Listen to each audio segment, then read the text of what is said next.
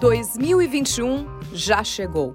Depois de um ano de muitas mudanças, estamos iniciando um novo ciclo que convida a gente a se reinventar, ressignificar e recomeçar de um jeito diferente.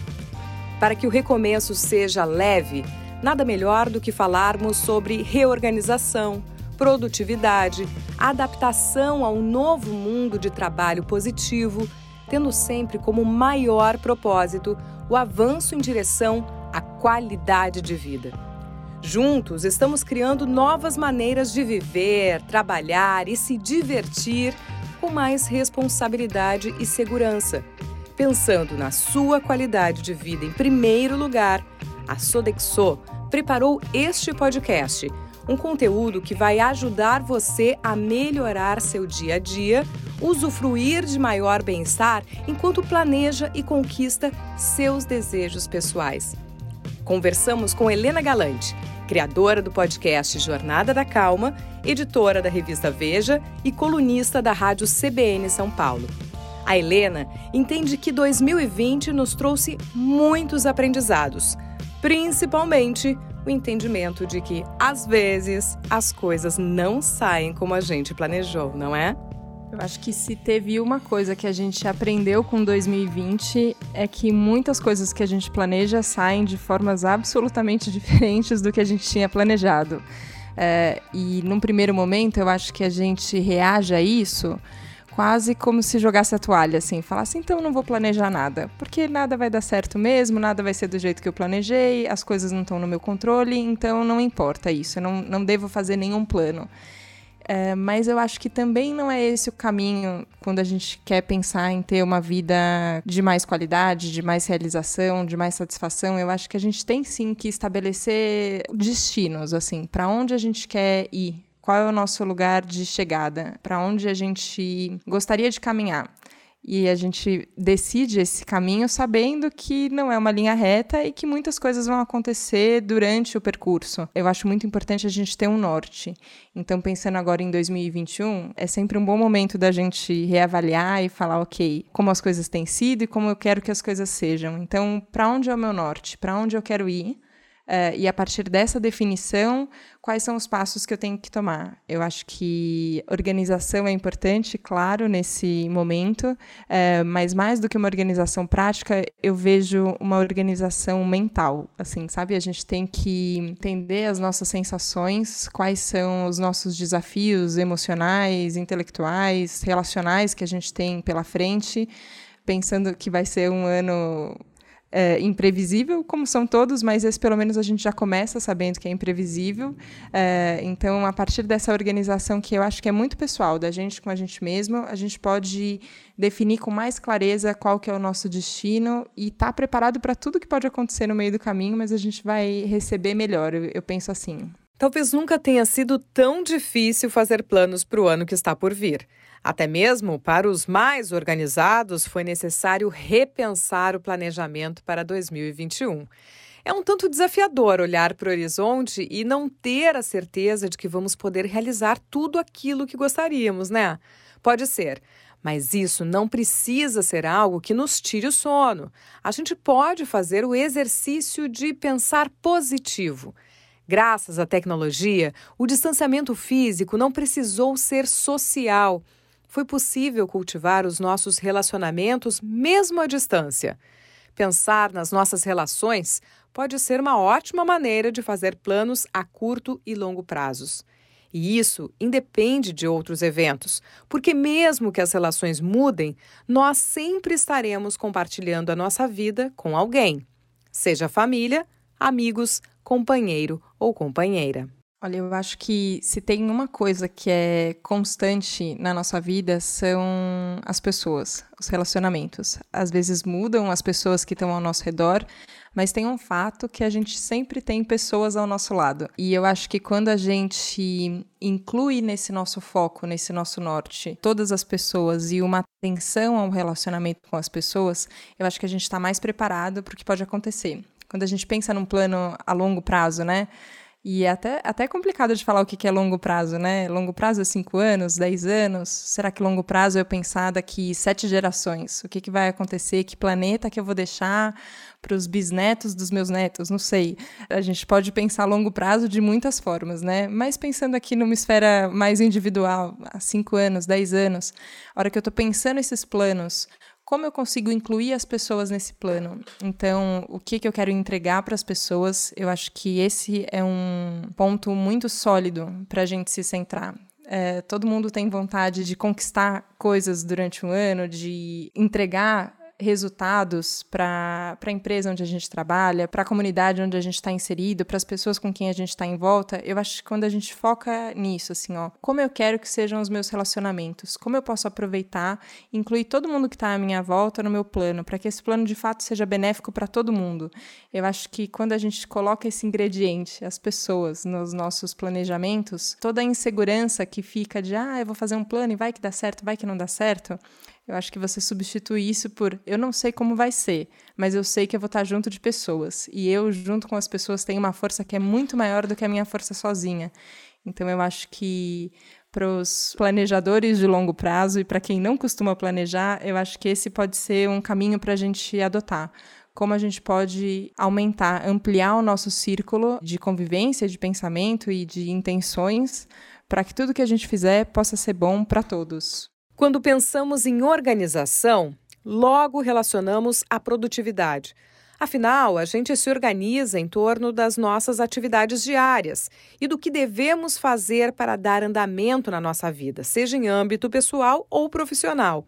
Para que se consiga produzir de forma plena, a organização é imprescindível, não é, Helena? Organização e produtividade estão muito ligados quando a gente tem essa vontade de, de entregar mais para o mundo, né, que era o que eu estava falando um pouco antes, quando a gente parte de um lugar organizado, que seja essa organização interna, então eu estou entendendo os meus sentimentos, os meus pensamentos, eu estou entendendo os sentimentos e pensamentos de todo mundo que está à minha volta, eu estou entendendo qual que é o meu contexto, então tem uma organização mental mesmo que acontece e uma organização prática, que seja a minha mesa, as minhas gavetas, eh, as coisas que estão ao meu redor, desde essa organização prática, tem um impacto na produtividade. Só que eu acho que quando a gente fala de produtividade, às vezes vem carregada essa palavra de um senso de cobrança, como se a gente tem que produzir sempre mais e mais e mais. E eu gosto de pensar é, em produtividade ligada com uma outra palavrinha que é realização. É, eu acho que no final o que a gente quer é se sentir realizado. Produzir é uma forma clara de se sentir realizado. Quando a gente produz alguma coisa, você vê e fala: que legal, eu fiz isso, nós fizemos isso, olha que poderoso, que incrível. Tem esse senso de uma coisa foi produzida, mas acho que está ligado a essa ideia anterior, que eu acho que é um pouquinho mais profunda, de eu estou me sentindo realizada, uh, ou estou me sentindo realizado.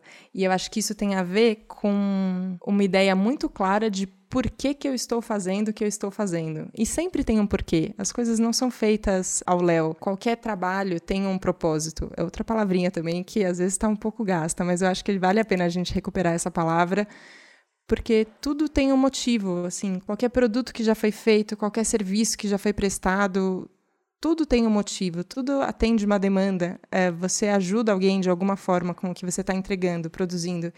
E isso, para mim, é o, que, é o que traz mais realização, a gente se sentir útil. E eu acho que quando a gente tem muito claro por que, que a gente está fazendo as coisas, a gente tem mais um motivo para se organizar. Não sei se é todo mundo assim, mas às vezes eu penso que a gente, só pela gente, a gente fica na bagunça, sabe? Você fala, ah, ninguém tá vendo, tá tudo bem. A hora que você começa a ver que a sua organização tem um impacto num contexto maior, você tem mais motivação, eu acho, para investir na sua organização, acho que, consequentemente, aumentar a sua produtividade e, independente de aumentar o número né, da produtividade, eu acho que você aumenta o senso de realização, que é, acho que é o meu desejo para todas as pessoas, que todo mundo possa se sentir realizado. Nos sentirmos realizados é o que todos nós queremos, né? Mas nem sempre a satisfação vem quando a gente está esperando. E isso acaba gerando algumas frustrações durante a vida. E essas decepções fazem parte da vida. Não adianta fugir e achar que sempre vai dar tudo certo. mas isso não precisa interferir no seu processo organizacional e nem no seu cumprimento de metas. Acho que quando a gente pensa em produtividade, ou às vezes em falta de produtividade, em dificuldade de produzir ou dificuldade de se organizar, essa ideia de, de frustração sempre vem, né? Eu acho que tem duas estratégias, vai, que a gente pode adotar para pensar nisso. Tem primeiro uma estratégia que eu acho que é de muita gentileza da gente com a gente mesmo. Entender que a gente não é uma máquina, que acontecem coisas e que a vida é viva e isso interfere tanto na sua organização quanto na sua produtividade é um caminho. E eu acho que é, é um conforto a gente pensar que somos todos humanos e estamos suscetíveis a essas coisas. Só que a verdade é que a gente não gosta, né? A gente não gosta dessa sensação de eu tô desorganizado, essa sensação de eu não tô conseguindo fazer o que eu me propus a fazer, isso é ruim. E eu acho que a gente consegue, já que a gente não gosta dessa sensação, fazer pequenas mudanças diárias que ajudam a transformar esse cenário. Pensando de novo no começo do ano, né? Às vezes é quando a gente faz grandes planos e grandes revoluções. Só que todos os grandes planos e as grandes revoluções, elas são feitas na esfera micro, assim, ó. É no dia a dia. É, é menos do que no dia a dia, é no hora a hora. Então, eu acho que a gente pode pensar em organização, diminuir a escala do tempo e falar, ok, nessas 24 horas próximas agora, como é que eu quero agir? Ou nessa próxima hora agora, como eu posso organizar o que eu tenho para fazer, por exemplo, para poder fazer isso de uma melhor forma e terminar falando, ok, estou me sentindo realizado, o que eu me propus a fazer, eu consegui fazer. É, quando a gente pensa em organização dessa forma, trabalhando, claro, essa aceitação inicial que eu tinha falado, mas a gente também se permite fazer mudanças pequenas, mas recorrentes, eu acho que isso é importante, a gente consegue resultados diferentes. É claro, quando a gente está falando de mudanças de comportamento, é, não adianta uma pessoa necessariamente falar como eu me organizo, e aí eu falo, agora vocês todos vão se organizar da forma que eu me organizo. Não é assim que funciona. Acho que a gente tem que ir testando e sentindo como a gente funciona. O que, que a gente consegue mudar no, na nossa rotina que tem impacto depois, no final do dia, no final do mês, da semana, enfim. Eu posso contar algumas coisinhas que eu faço que, para mim, me ajudam mas eu acho que o mais importante é a gente manter um espírito cientista em relação a gente mesmo. É, testar algumas estratégias e ver o que, que funciona para você e o que, que não funciona.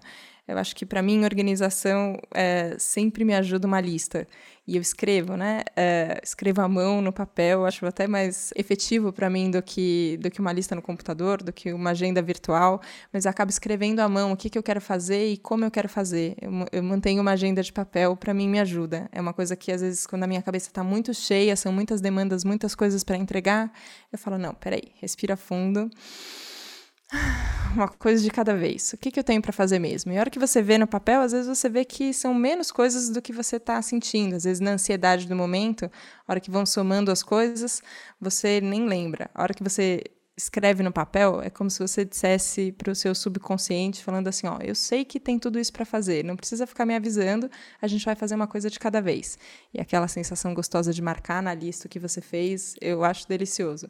É uma coisa, é uma coisa que me ajuda a me organizar e eu acho que a me sentir mais realizada depois. Mas acho que cada um pode ir testando no seu dia a dia quais são ferramentas, instrumentos que ajudam. Voltamos a dizer que frustrações são inevitáveis ao longo da vida. Mas quer uma dica para reduzir as decepções e se sentir melhor consigo mesmo? Invista em métodos de organização. Não existe uma fórmula mágica e não significa que o mesmo método vá funcionar para todo mundo. Mas é importante seguir algum esquema. A Helena compartilha com a gente as suas maneiras de se organizar e quais métodos ela prefere. Eu acho que a primeira coisa que, além da lista, que é uma coisa muito na esfera do, do comportamento e da rotina do dia a dia, o que para mim funciona de organização é entender a minha respiração. Eu explico, calma. Toda vez que eu tenho alguma decisão importante para tomar, ou quando eu sinto uma sensação de como se tivesse muita coisa para carregar, sabe? Equilibrando muitos pratinhos, acho que é uma sensação que todo mundo compartilha assim. E aí tá demais para mim, agora como é que eu faço? Eu lembro que eu tenho que organizar primeiro a minha respiração. É, e é uma coisa muito simples porque você pode fazer no meio de uma reunião, você pode fazer enquanto você está respondendo um e-mail, uma mensagem. A qualquer momento eu posso parar, respirar fundo e é ok. Eu estou um pouco mais organizada aqui dentro para daí fazer alguma coisa do lado de fora que seja mais organizado. Eu sei que é óbvio, a gente nunca parou de respirar. Se a gente está vivo agora foi porque a gente ficou respirando esse tempo inteiro. É, mas é uma atitude automática que quando a gente traz ela para o consciente, vem junto uma sensação de mais organização. Eu sinto no meu corpo mesmo, assim, sabe? Fisiologicamente, parece que a hora que eu respirei fundo uma vez, duas vezes, o que eu lembrei de respirar, eu lembrei que eu estou respirando, já muda tudo. Eu acho que esse, esse é um ponto muito bom de organização interna. E eu acho que tem uma segunda coisa que tem a ver com comunicação, e eu acho que é o mais importante, tá ligado também com aquela história da gente tá, da gente colocar as pessoas no nosso planejamento. Tem muitas atividades que a gente faz no nosso dia que são atividades em equipe, que são atividades coletivas. E muito da sensação de procrastinação que eu acho que a gente fica, ou sabe quando tá empacado, parece que não anda? Quando eu vejo o que está acontecendo é, tá faltando comunicação. A gente não tá organizado em equipe para fazer aquela tarefa juntos. Então eu não deixei claro qual é a minha expectativa em relação à função de outra pessoa, ou outra pessoa não me falou especificamente o que ela esperava que eu fizesse. E aí, por falta de comunicação, para a gente não dedicar um tempo para clarear a nossa comunicação, a gente acaba desorganizando o trabalho de todo mundo. Então, eu acho que talvez são essas três coisas que mais me ajudam: a respiração como um instrumento de organização interna, é, biológico, que funciona sempre, a gente pode fazer a qualquer momento, não precisa parar, fazer uma pose de meditação nem nada, só para, respira fundo, se organiza, pensando na gente com a gente mesmo, uma lista, o que, que a gente tem que fazer, e pensando coletivamente como é que a gente pode dividir as nossas tarefas, deixar claro, conversar. Eu acho que a gente tem um exercício de comunicação a ser feito. Acho que isso tem na esfera desde micro, dos pequenos relacionamentos, é, relacionamentos familiares, entre amigos, relacionamentos profissionais, entre países, entre, enfim, todo mundo no planeta Terra. Eu acho que a gente pode organizar melhor a nossa comunicação, aprender a conversar mesmo para daí a gente ganhar tempo e de novo aumenta a sensação de realização, aumenta a produtividade, a gente otimiza tudo. Só que tem uma dedicação envolvida para essa, essa conversa rolar da melhor forma possível, eu acho. Outro fator muito importante na hora da gente sentar para se organizar é pensar até onde nós queremos planejar. Por exemplo, tem aquelas pessoas que gostam de pensar no ano inteiro, já definem quais viagens vão fazer, quais metas vão buscar atingir e já projetam as conquistas lá para frente. Tem os mais comedidos, que fazem um planejamento mensal das suas atividades ou até mesmo semanal. A proximidade, às vezes, faz a gente enxergar as coisas com mais clareza. E, claro, tem também os que preferem planejar o que vão fazer em cada dia, organizando exatamente as tarefas que serão executadas diariamente.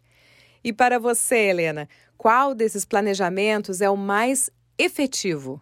Olha, eu acho que se a ideia é aumentar a organização da rotina, um bom caminho para mim é um planejamento diário. Por mais que eu acho que um planejamento anual é interessante para a gente ter uma ideia macro do que, do que tem que ser feita, né? O dia eu acho que é a unidade de tempo onde a gente mais consegue deixar as coisas práticas. Teve uma vez que hum, eu estava fazendo uma entrevista no Jornada da Calma e o entrevistado estava falando sobre pensamento positivo. Ah, qual era a importância de pensar positivamente, qual era o efeito que isso tinha. E eu acho que quando a gente faz um planejamento, tem muito de uma intenção positiva que a gente coloca, né? O que, que eu quero que aconteça e tem essa intenção ali. E a gente aprendeu, é, e eu acho que faz sentido, quase uma coisa lógica para a gente, ah, que é importante pensar positivo, que é necessário e que é benéfico para a gente. A gente não vai muito contra essa ideia. E ele estava me falando de uma pesquisa que foi feita é, sobre uma entrevista de emprego. E aí dizia que do entrevista não, na verdade pessoas que estavam procurando emprego e que as pessoas que mais pensavam positivo, assim, entre aspas, ou que estavam muito confiantes, não, vou conseguir um emprego, vou conseguir um emprego, eram as pessoas que menos mandavam currículo. Então eram as pessoas que tinham mais dificuldade de conseguir um emprego. É, por que, que eu acho essa historinha boa, assim? Porque a hora que a gente traça um plano anual ou um plano para daqui cinco anos, dez anos, é muito importante a gente definir essa intenção positiva, com certeza. Só que se a gente não fizer plantar cada, cada passo até lá, não adianta. Só traçar o plano sem construir, sem efetivar esse plano, não adianta. E eu acho que a gente efetiva esse plano na esfera diária. Então, se o meu plano é terminar o mês com um objetivo, o que, que eu preciso fazer hoje? O que, que eu posso começar agora? E não é na próxima segunda-feira, entendeu? Eu acho que trazer isso para o momento, para o instantâneo, para mim ajuda. É, eu acho que, é claro, são formas que cada um tem que encontrar como é a forma que melhor funciona para você, mas para mim esse planejamento diário é o que não dá para abrir mão dele pensando isso. Tem espaço para imprevistos? Claro que tem, a gente está aberto a eles e entende se, se os nossos planos mudarem, mas é bom saber, pelo menos a nossa intenção para o dia, o que, que a gente quer naquele momento. Em 2020, a realidade de muitas empresas foi o home office. Essa já é uma prática conhecida e adotada no mercado corporativo, mas o contexto da pandemia forçou alguns lugares a orientarem os seus colaboradores a trabalharem em casa, se possível. O home office tem os seus prós e contras. Tem os que valorizam o conforto de casa e se aproveitam disso para fazer o dia render mais, mas também tem aqueles que se distraem facilmente estando em casa durante o período do expediente. A verdade é que, para alguns, 2020 não permitiu essa escolha e a gente precisou se adaptar. E aí, como a gente lida com isso? Eu acho que toda situação que pede adaptação para a gente não é simples. A gente não gosta de mudar. A gente, espécie humana, vai, estou bem generalizando mesmo, mas a gente tem uma tendência a querer que as coisas continuassem como elas eram e a gente tem uma dificuldade de aceitar uma mudança. Acho que o que aconteceu esse ano foi uma mudança drástica que, que pegou muita gente de surpresa. Qual era a rotina do meu trabalho e, de repente, a rotina desse trabalho é completamente diferente. Junto com, com uma alteração cotidiana, tem uma doença que eu ainda não entendo, tem um, um medo e uma ansiedade que pega todo mundo, então como a gente lida com isso? Acho que teve é, esse primeiro momento de adaptação que a gente passou. Eu acho que quando a gente tem a mudança, o primeiro passo é aceitar a mudança. Não no sentido de a gente tem que aceitar tudo cegamente, não é isso. Mas essa é a situação que está sendo vivida agora, essa é a situação colocada. Então, como a gente pode fazer o melhor dessa situação? Esse pensamento, por exemplo, de ah, eu gostava mesmo era do escritório e agora eu não posso mais ir para o escritório, ele só não ajuda muito. Então, ok. Então, agora eu estou dentro de casa e esse é meu ambiente de trabalho. Então, agora, como eu posso fazer dessa situação a melhor situação possível? Como eu posso eu me adaptar melhor a ela? Quando a gente passa por esse momento de adaptação, então, e de aceitação, a gente começa a entender como eu posso fazer isso da melhor maneira possível. Tem um caminho que eu acho que ajuda, que é a gente pensar de novo que essa necessidade de distanciamento social, de distanciamento físico. Então, eu não estou perto das pessoas como eu costumava estar. Tá. É, a dinâmica das reuniões é diferente da dinâmica que antes acontecia. Tem essa palavra isolamento que nos ronda e a gente fica pensando na necessidade, de fato, desse distanciamento, desse isolamento para a contenção de uma pandemia. Mas aí, junto, tem a nossa necessidade humana de conexão e o quanto a conexão ajuda a gente a trabalhar junto. Então, o que eu tenho pensado que tem me ajudado, eu também sou uma das pessoas saudosas que fala: ah, eu gosto, eu gosto tanto de trabalhar junto, gosto tanto de encontrar as pessoas e agora estou dentro de casa, como a gente pode fazer?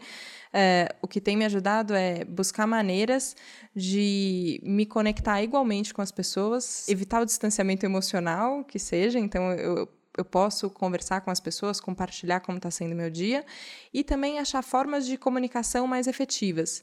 Acho que todo mundo teve que aprender a lidar com a tecnologia de um jeito que a gente não estava acostumado, todo mundo, a incluir ferramentas digitais nessa intermediação das relações e das conversas. Ah, isso daqui que a gente está fazendo agora, né? Conversando através de um, de um podcast que está chegando a quantas pessoas, é, era um instrumento que a gente talvez não usasse tanto ou não aproveitasse tão bem. E agora a gente tem esse recurso, olha que bom. A gente pode usar isso é, para poder incluir no nosso cotidiano novo. E aí, independente de como, já que a gente está falando de 2021, como é que vai ser 2021? Se a gente volta para o escritório, não volta, como as relações de trabalho vão ser transformadas, como as relações pessoais vão ser transformadas, independente do que vai acontecer, a gente tem uma manutenção dessa proximidade, que eu acho que é isso que faz a nossa vida fluir melhor, o nosso trabalho fluir melhor, tudo acontecer melhor. Então, eu acho que a gente só não pode sucumbir à preguiça, sabe? Nessa nossa tendência de não, não querer mudar, às vezes diante de uma situação que mudou e a gente não gostaria que tivesse mudado, a gente fica um pouco preguiçoso, assim, sabe? Ah, então eu nem vou abrir a câmera aqui, nem vou, nem vou deixar as pessoas me verem. Ah, nem vou colocar uma roupa aqui para trabalhar, vou trabalhar de pijama mesmo. É, isso, e nessas pequenas decisões, quando a gente vê, a gente terminou o dia e falou: Nossa, esse dia não, esse dia não foi do jeito que eu queria que tivesse sido, sabe? Então, de novo, contra a preguiça, é, eu acho importante a gente ter claro quais são a, as pequenas ações que a gente pode fazer para ficar mais perto da equipe com quem a gente trabalha, para se sentir mais disposto. Coisa pequena, assim, ó. Tem vezes que eu mudo o jeito que eu estou sentada na cadeira, sabe?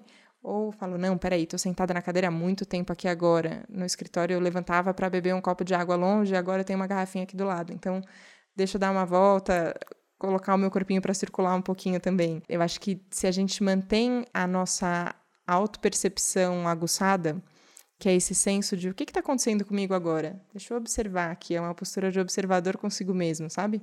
E com a situação, a gente consegue lidar com essas mudanças de uma forma mais organizada. A parte mais traumática, eu acredito que já passou. Agora a gente está no momento de adaptação, então como a gente pode fazer essa adaptação ser o mais suave possível?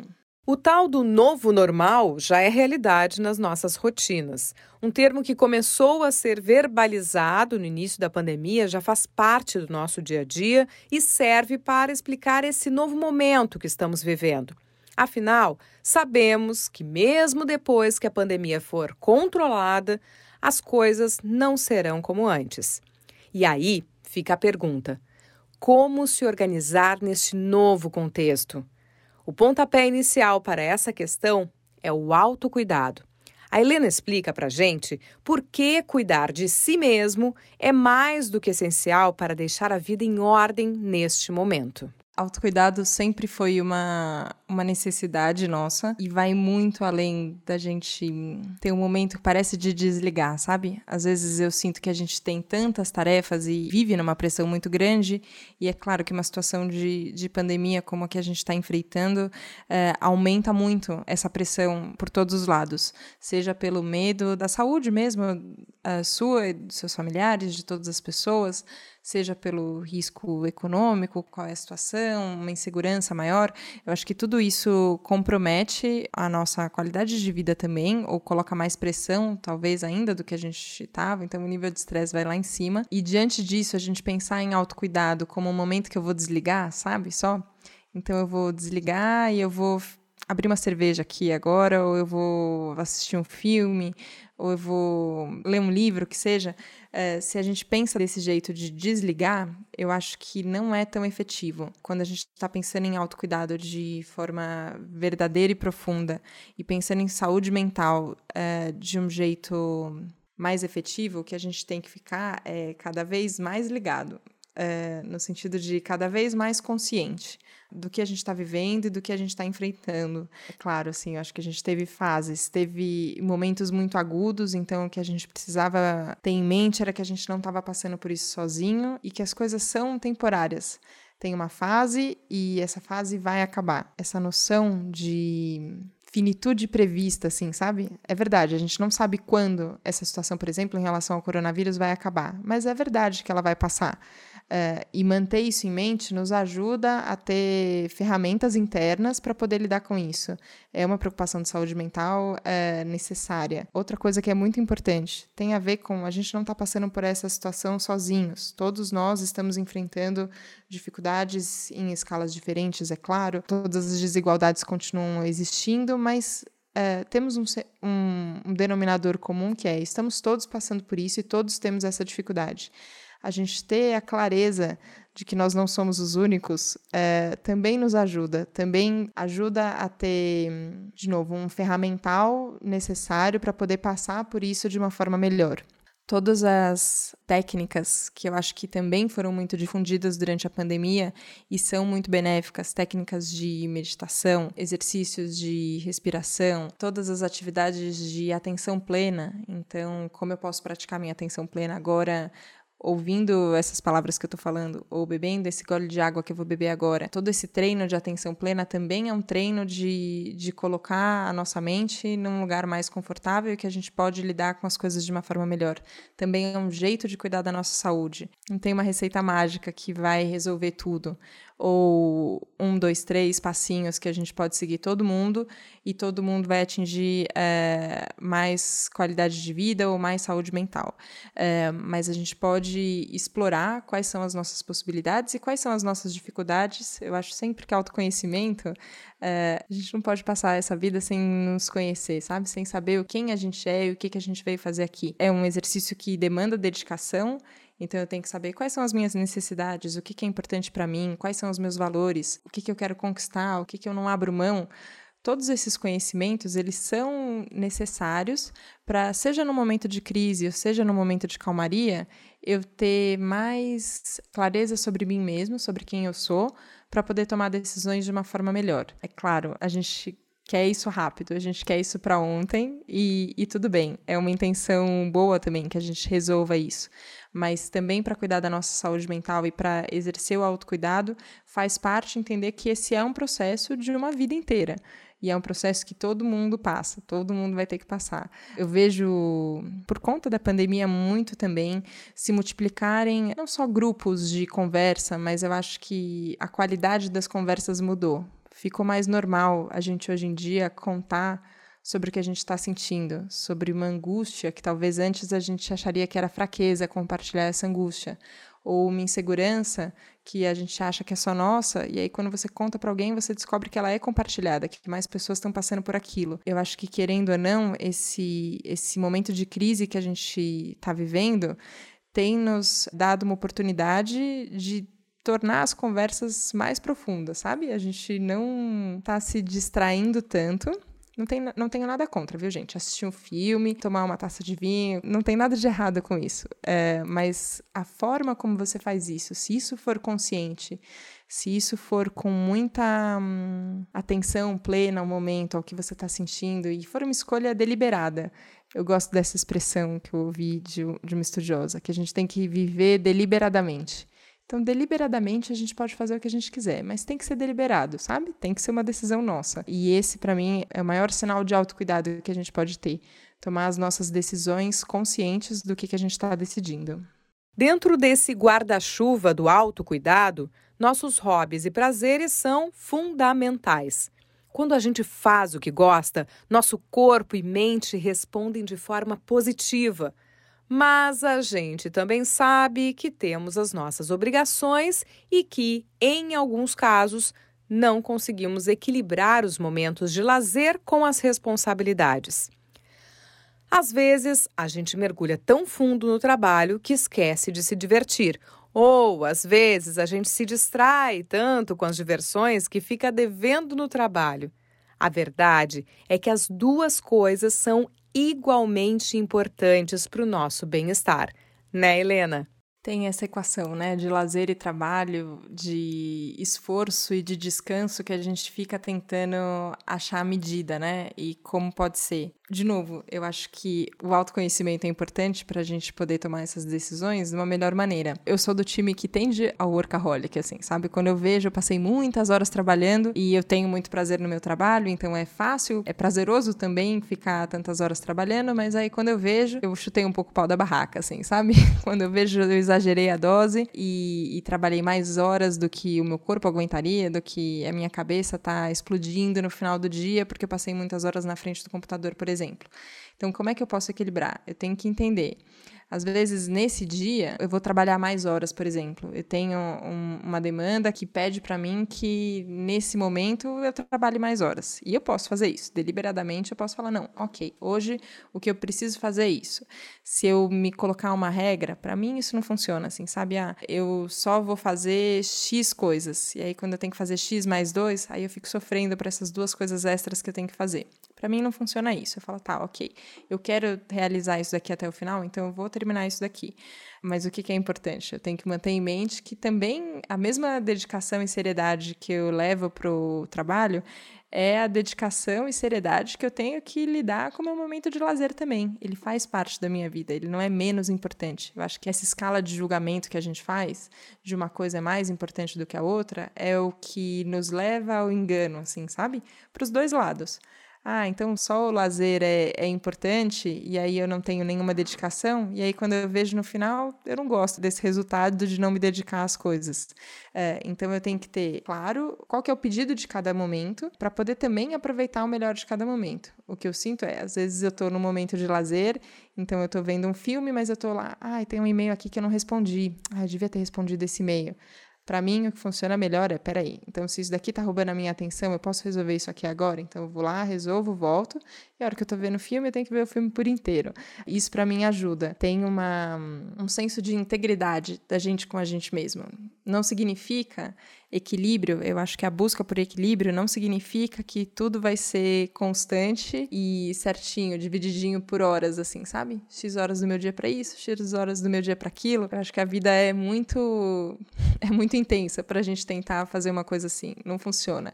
Mas o que a gente pode fazer? Com a mesma, a mesma importância que tem o trabalho, tem o descanso. A mesma importância que tem o meu lazer, tem a minha carreira também, por exemplo. Então, a cada momento eu vou ver o que, é mais importante naquela hora e ali, a hora que eu estiver ali, eu estou presente por inteiro.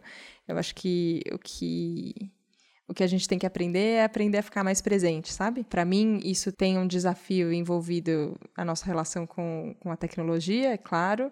É um instrumento que nos ajuda, como eu disse, a, a se manter conectado com as pessoas. Eu acho benéfico em, em muitos sentidos.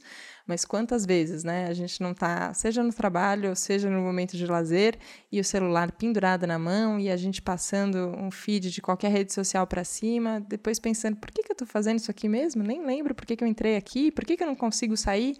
Quase como se fosse um, um movimento de piloto automático. Eu acho que tentando fazer essa resposta um pouco mais simples, acho que quando a gente desliga o piloto automático e fala, peraí, o que eu for fazer, eu vou fazer por decisão minha, a gente consegue encontrar mais equilíbrio entre essas duas necessidades que a gente tem na vida, de lazer e de trabalho. Tem outra coisa que também está relacionada ao que estamos falando agora: entender e respeitar os nossos limites. De nada adianta ser uma pessoa super organizada e produtiva e terminar o dia esgotado física e mentalmente. A cobrança exagerada por produtividade sempre é prejudicial para nós.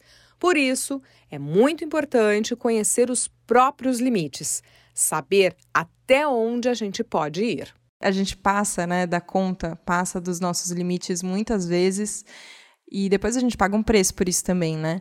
O que eu vejo é que, principalmente, o nosso corpo dá sinais é, e a nossa mente dá sinais de, de qual que é o nosso limite e se a gente está extrapolando ele ou não. O que acontece é que muitas vezes a gente ignora quais são os sinais, às vezes de cansaço ou às vezes sinais de entusiasmo também. Tem, tem uma coisa que, que te desperta muito entusiasmo e aí você você nem liga para ela e aí você deixa passar. Eu acho que hum, é muito sutil, é complicado de falar porque é muito sutil é, e, e claro que cada um se conhece, a gente não consegue conhecer os outros por eles, né? É um trabalho, esse trabalho de autoconhecimento é um trabalho que cada um vai ter que fazer, ninguém pode fazer por você, não é terceirizável. É, mas a gente tem que ficar mais atento a quais são os sinais que o nosso corpo dá, a quais são os sinais que, que o nosso contexto dá também, né? Eu vejo uma tendência, eu, eu vejo com muito bons olhos as pessoas, assim. Eu acho que todo mundo tem dentro de si uma vontade de fazer bem feito. Não é um perfeccionismo, eu acho que não é essa a ideia. Mas tem é, como se a gente tivesse uma vocação para querer para querer acertar, sabe? Para querer fazer as coisas da melhor maneira possível. E isso é bom, só que a gente às vezes não sabe como fazer isso. É, aí é isso que acontece. Às vezes, numa, numa boa intenção, a gente passa do nosso limite, a gente passa do limite do outro também. Quantas vezes a gente acaba exigindo de uma pessoa é, mais do que ela pode dar numa situação, por exemplo? Só que se a gente se mantiver atento, eu acho que a gente consegue encontrar esses sinais, seja fisiológicos, Às vezes é respiração, é, é, o cansaço físico, é uma tensão, ou sinais externos. Às vezes alguém vem e me conta assim: Ó, oh, Helena, acho que talvez você esteja exagerando, né? Olha quantas horas você ficou no computador hoje. E eu falo: Nossa, tem razão, acho que eu exagerei. Uh, ou alguém falando: Será que você não está muito tempo nesse celular? Eu uso aquele contador de, de horas que você fica com o celular ligado. Tem horas que eu falo, nossa, ok, tá um tempo demais. Tem aplicativos, enfim, que ajudam também a gente a tentar regular um pouco isso, é, controlar um pouco melhor, ter mais é, liberdade para decidir quanto tempo de fato a gente fica, não ficar no vício disso. Eu acho que ajuda. Mas tem um teste que a gente vai ter que fazer a gente com a gente mesmo, sabe? Isso dá, isso não dá. E uma vez que a gente encontrou uma resposta, vamos ouvir essa resposta. Eu acho que é isso que é importante, ficar atento aos sinais e, é, e não ignorá-los deliberadamente. A melhor forma para não passar do próprio limite é organizar o nosso tempo. Dentro dos planejamentos que a gente falou anteriormente, a organização do tempo é fundamental para ser produtivo sem exagerar na dose. E às vezes é, é de uma coisa até de você ser sincero com você mesmo, para, por exemplo, quanto tempo eu preciso para fazer isso? E muitas vezes eu respondo mentalmente para mim mesma: ah, não, em 15 minutinhos eu resolvo. E é mentira. Eu não preciso. A hora que passou 15 minutos, eu ainda quero reler de novo, eu quero fazer mais uma vez. Eu preciso de 45 minutos, na verdade, não é 15. É, e essa sinceridade da gente com a gente mesmo é importante até para fazer essa lista e colocar no papel o que, que eu preciso fazer. A organização passa pela organização do tempo também.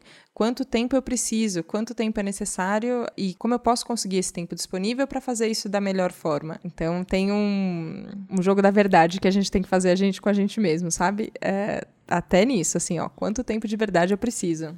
A pressão que a gente coloca em nós mesmos normalmente é um dos causadores dessa sobrecarga de trabalho. Mas também tem a pressão externa e o cumprimento de expectativas de outras pessoas em relação a gente. São coisas que até podem ser parecidas, mas na verdade não são. A Helena explica pra gente. Eu acho que tem duas coisas que são diferentes. Uma coisa é expectativa alheia, então o que as pessoas esperam de você, e tem uma outra coisa um pouco diferente que é uma pressão externa, alguma coisa que te empurra às vezes para um lado. Eu acho que essa questão da expectativa dos outros é muito importante a gente ter clareza sobre o que é uma expectativa alheia e o que é uma expectativa nossa, porque senão a gente pode se frustrar demais, assim. Recentemente uma amiga minha mudou pro interior de São Paulo. Ela tá vivendo numa área rural, ela tem plantado, ela acorda cedo, ela vê o sol nascer, ela cuida dos cachorros, ela toma banho na cachoeira. Tem um jeito de descrever isso que é que é muito gostoso e claro, para ela faz muito sentido essa vida. E aí às vezes eu paro e penso em mim, quais são as coisas que eu valorizo, o que eu gosto, quanto do que eu gosto tem a ver com uma cidade grande, por exemplo. E eu penso, se eu for, e ela está muito feliz no interior, por exemplo, nesse, nesse sítio. E se eu mudar para o sítio e falar, agora eu vou ser feliz igual a ela, porque ela está feliz agora, talvez eu me frustre muito, porque eu posso chegar lá e descobrir que, na verdade, eu não, não sei mexer na enxada por exemplo. Então, é, isso que dá tanto prazer para ela, talvez para mim seja uma fonte de descontentamento. E não importa, assim, às vezes a expectativa pode ser aí, isso é uma pessoa. Às vezes tem 15 pessoas no seu ciclo que tomam uma decisão, por exemplo, e todo mundo fica, vem, vem, faz isso também, faz isso também. E aí você vai lá, faz porque está todo mundo esperando que você faça isso, e quando você vê, você não está contente. Eu acho que é, de certa forma, quando a gente escolhe profissão, a gente, a gente passa um pouco por isso, né? Pela expectativa de todo mundo, até você entender que você tem que descobrir qual é a sua vontade, qual é a sua vocação também, para daí você ficar realizado. Eu acho que isso é, é muito importante, a gente ter clareza do que, é a expectativa dos outros e de como a gente de fato pode se conhecer para saber o que vai fazer bem para a gente. Mas tem uma outra coisa que todos os estudos de flow, desse é, esse estado de flow, né, que chama quando você está tendo uma atividade e aí quando você vê você nem sente o tempo passar, tá tudo muito natural, muito gostoso, você sente uma animação fazendo. Esse estado que é chamado de flow, ele também não não é atingido se você não tiver uma dose de desafio. Por isso que eu coloquei pressão é, como um pouquinho diferente de expectativa, porque às vezes um pouco de pressão e desafio é o que a gente precisa para se sentir estimulado e atingir esse estado de fluidez que a gente tanto quer. Então, é claro, não adianta ter muita pressão se você não tem capacidade, por exemplo, para tanto. Não adianta eu falar para uma criança que está sendo alfabetizada ainda, que ainda não aprendeu a falar sílabas, eu dar um livro muito complexo e difícil e falar: ó, oh, lê isso daqui, isso daqui é um desafio para você. Ela não tem capacidade ainda. Então isso pode gerar frustração. Mas também não adianta eu falar para uma pessoa que. É, já leu todos os livros é, do vestibular e da faculdade, gosta muito de ler, e aí eu vou lá e entrego um, um livro infantil, que talvez tenha pouco desafio intelectual ou emocional para ela. Então, ela tem muita capacidade e o desafio é muito pequeno. Então, é bom a gente também entender que um pouquinho de pressão às vezes é bom. Ela tem que estar tá dentro da nossa capacidade ali, não pode ser nem de mais nem de menos mas seja qual for o tamanho da pressão, a gente tem que saber que a gente tem que usar a nossa régua para medir a gente. Não adianta a gente usar a régua do outro.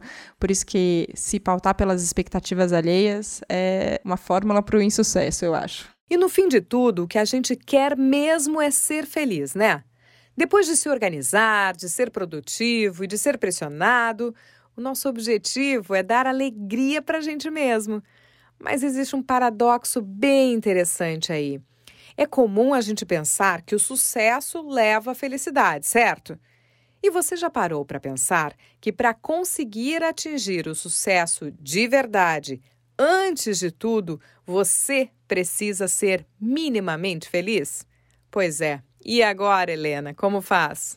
Tem uma discussão muito ampla que pode ser feita sobre o que é felicidade, a definição do que é felicidade, como a gente pode entender e medir, inclusive, essa felicidade, e também entender e medir o que é sucesso. É, pensando em, em, economia do planeta mesmo, por exemplo, a gente sempre pensou, ah, mais riqueza é melhor, é mais sucesso. E aí, quando a gente começa a pensar, tá, mas qual que é o preço ecológico disso? Será que a gente tem recurso para tanta produção? É, será que isso não está não, não tá sendo uma medida de insucesso, na verdade? E aí tem uma discussão a ser feita. Quando a gente está pensando também em cada indivíduo, eu acho que também tem que ser feito isso, assim, ó. O que é felicidade, o que é realização e o que é sucesso para mim, que pode ser diferente do que é sucesso para você. Eu sou partidária, vai, vamos dizer assim, desse entendimento de que a felicidade faz parte do caminho para o sucesso. A felicidade é um instrumento quase para a gente viver de uma maneira que é gostosa para a gente e que a gente se sente abastecido e tem mais força para poder atingir o que a gente quiser atingir. Acho que a gente tem, enfim, tem muitas correntes que explicam o que é felicidade. A psicologia positiva é uma ciência que, que vem se dedicando, por exemplo, a estudar eh, os componentes da felicidade. Eh, em linhas gerais, tem tem uma linha que é do tal Ben Shahar, um professor que fez um curso em Harvard, que ficou muito famoso, que era justamente sobre felicidade. É, e ele pensou num modelo de felicidade que tem cinco itens. Então, tem um componente físico da felicidade, da sua qualidade de bem-estar físico, um componente espiritual, e aí não é, não é ligado à religião, mas um componente ligado a propósito. Então, como eu me vejo como parte de um, de um, de um conjunto maior e significativa nesse conjunto. Então, tem ligado à ideia de propósito que a gente conversou um pouquinho mais antes. Então, esse componente espiritual, um componente intelectual, como eu posso trabalhar a minha mente, estar tá sempre disposta a aprender, curiosa, é, isso faz parte também da felicidade. Um componente relacional, então, como eu posso me relacionar melhor com as pessoas, eu acho que isso é. Todas as pesquisas, se elas tem um ponto em comum é que a qualidade dos nossos relacionamentos é o fator que mais impacta na nossa qualidade de vida e da nossa felicidade. Então, como eu posso trabalhar esses relacionamentos de uma forma melhor? E um componente emocional que é muitas vezes o que a gente restringe a felicidade quase aí esse componente, né? Eu tô alegre ou eu tô triste? E aí a gente confunde felicidade com esses estados momentâneos emocionais. Quando a gente olha para a felicidade desse jeito mais completo, a gente não coloca a felicidade lá no fim da minha vida, sabe? É como o fim do caminho. Quando acontecer isso, depois isso, depois aquilo, aí eu vou ser feliz. Não diante do que está aqui agora, como é que eu posso trabalhar minha felicidade agora e eu abastecida da minha felicidade dou o próximo passo na direção que eu quiser. E aí eu caminho em, em direção ao sucesso. É, Para além disso, tem uma discussão filosófica, tem uma discussão científica, é, mas tem um aprendizado que ele é bem na nossa esfera cotidiana, assim, ó. Eu quero eu quero ser feliz, eu quero viver bem. O que, que eu posso fazer para viver bem agora, diante das condições que eu tenho? Que, como eu posso mudar essas condições para elas ficarem de um, de um, jeito ainda mais legal? E aí a gente vai construindo sucesso e feliz ao longo do caminho. Senão não vale a pena, né? Senão o que, que a gente está fazendo aqui? Eu penso isso. o primeiro passo para a felicidade é a qualidade de vida. E você sabe que aqui, na Sodexo, a gente preza por isso. E é claro que a organização está diretamente conectada com a qualidade de vida, e isso é essencial para darmos o start em 2021. Para começar o próximo ano da melhor maneira possível, primeiro a gente organiza a bagunça, né, Helena?